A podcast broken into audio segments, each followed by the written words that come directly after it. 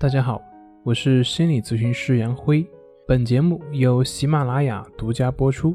我们的公众账号是“重塑心灵心理训练中心”。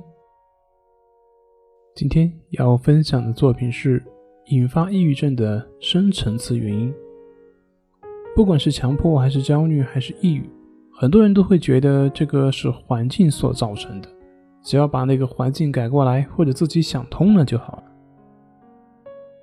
其实我们需要明白一个问题，那就是为什么同样的环境下，不同的人会反应不一样呢？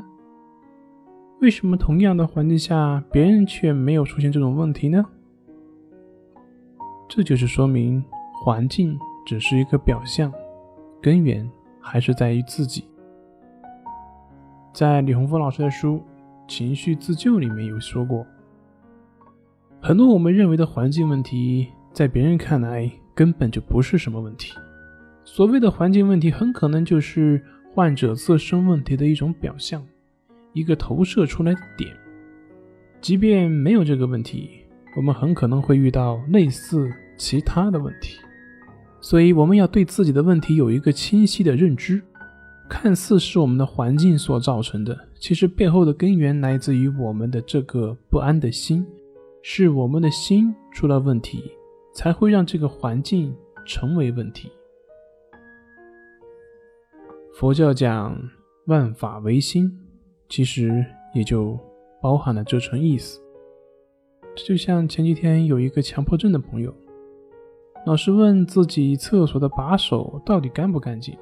他自己觉得脏，但是又知道这个担心过了，然后强迫洗手，自己感觉恶心，同时又为洗手感到焦虑，然后就一直跟我确认，是不是那个把手真的很脏，要不要那样洗？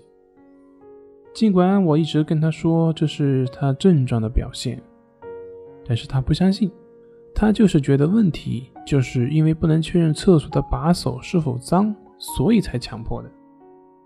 我相信很多朋友其实跟我上面所说的那位朋友一样，很多时候我们以为的环境问题，其实根本意义上是我们自身的问题。当我们的心改变了，我们就会发现，原来这个世界远不是我们所认为的那样。还记得我们小时候学过一篇寓言故事吗？